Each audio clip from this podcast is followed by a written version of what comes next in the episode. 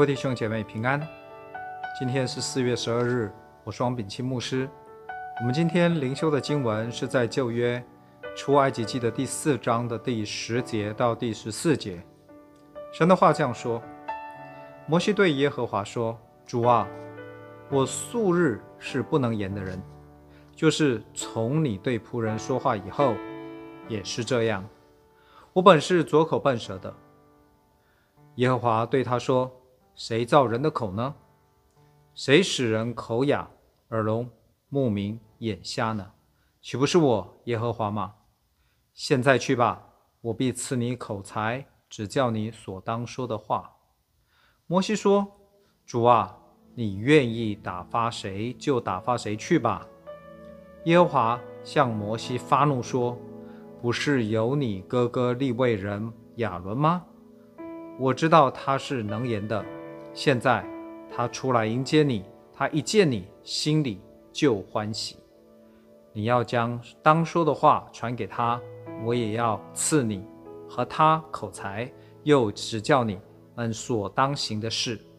他要替你对百姓说话，你要以他当作口，他要以你当作神。你手里拿这杖，好行神迹。这是神的话，阿门。当耶和华神初次在焚烧的荆棘里面向摩西显现，与他说话的时候，神就已经很清楚地告诉摩西，他是他先祖亚伯拉罕、以撒、雅各的神。他看见以色列人的困苦，听见以色列人的呼求，他顾念他们的痛苦。他现在下来拯救他们，他要带领以色列人离开埃及为奴之地。进入迦南牛奶与蜜之地，神很清楚地说，他要差遣摩西去告诉以色列人，去见埃及法老王，好将以色列人领出来。摩西当下虽然因为害怕而蒙上脸，但是他的脑筋还是很清楚的。在米甸住了四十年，摩西不论是与以色列人或是埃及人，应该都没有什么太深的来往。更不用说对他们有什么影响力。同时，他虽然曾经受过良好的教育，学过埃及人所有的知识学问，但是在旷野里面牧羊四十年下来，整日大部分的时间面对的就是羊群。我们可以想象，他应该是一个羊的博士，更胜过是一个人的博士。现在，神第一次向他显现。就要摩西去做这样子一个艰巨的任务。先别说啊，他的能力如何，就算他一口答应，仍旧是困难重重。所以，摩西先拒绝神，这是完全可以理解的。摩西拒绝神说，他的身份不行。四十年过去了，法老王还能认识他吗？更可能，他也完全不认识法老王。再者，就算他在埃及王宫长大。他是个逃犯，好吧，就算是曾经是个逃犯，再加上他现在再怎么样都比较是一个牧羊人，他是谁呀？法老居然要见他，听他的话。再说，摩西跟神的关系也是一个问题，他才刚认识他祖宗的神，马上就要做如此重大的决定，而且就算是以色列人祖宗的神，摩西却连神的名字也不知道。如何向以色列人说？如何让以色列人相信是神叫他来的？这些问题，神都一一解答。神也保证以色列人一定会接受他，他也一定能够见到法老王，与法老王说话。法老王也一定不会听他的话。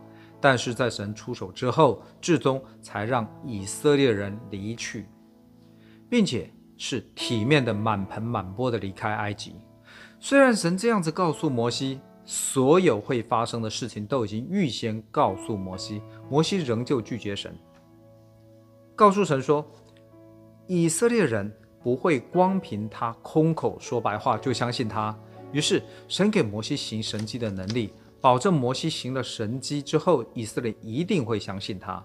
但是摩西还是拒绝神，这是他们对话里面第四次拒绝神，第一次是。我是谁？叫法老信我。第二次是你是谁叫他们信我？第三次是我是谁叫他们信我？第四次干脆告诉神说我不行，因为我不会说话，我不能。摩西当时是不是真的是左口笨舌？我们当然无从知晓。不过摩西后来绝对不会是左口笨舌的吧？这从我们啊、旧约圣经的前五本书都是大部头的书，一般称为摩西五经，就是摩西所写的来看，我们实在看不出摩西是一个拙口笨舌的人。倒是只有一次，是摩西自己说过他自己是拙口笨舌的，仅此一次。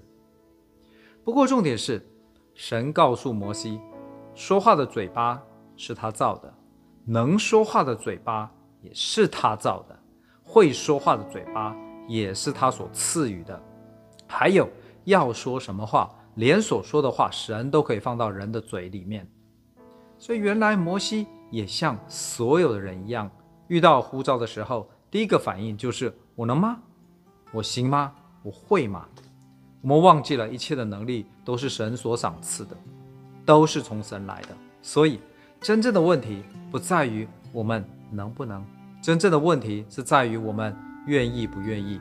如果我们愿意，我们就能；如果我们不愿意，当然我们一定看不见我们能。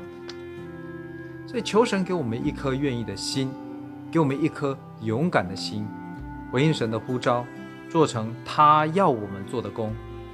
只要我们愿意，神一定会给我们足够的力量，因为能力来自于神。我们的神不光是赐予恩赐的神，我们的神也是满有怜悯慈爱的神。神知道我们的软弱，神不光赐予恩赐，神还兴起有恩赐的人。与我们一同配搭服侍。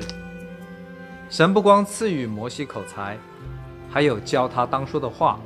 神体贴摩西面对众人说话底气可能比较差，神还为摩西兴起他的哥哥亚伦，做摩西的口，当摩西的发言人，替摩西说话。可能亚伦本来就是一个比较有群众魅力的人，而且虽然摩西的哥哥亚伦当时不在场。神已经提前应许摩西，只要摩西啊，只要亚伦一见到摩西，摩西所说的，他心里面都会满心欢喜，满心答应。而且虽然是哥哥，亚伦还是会忠心甘心的传从摩西那里听到的话。摩西就像是神一样，这样子超过摩西想象的部署，让摩西再也不能够说能不能的问题。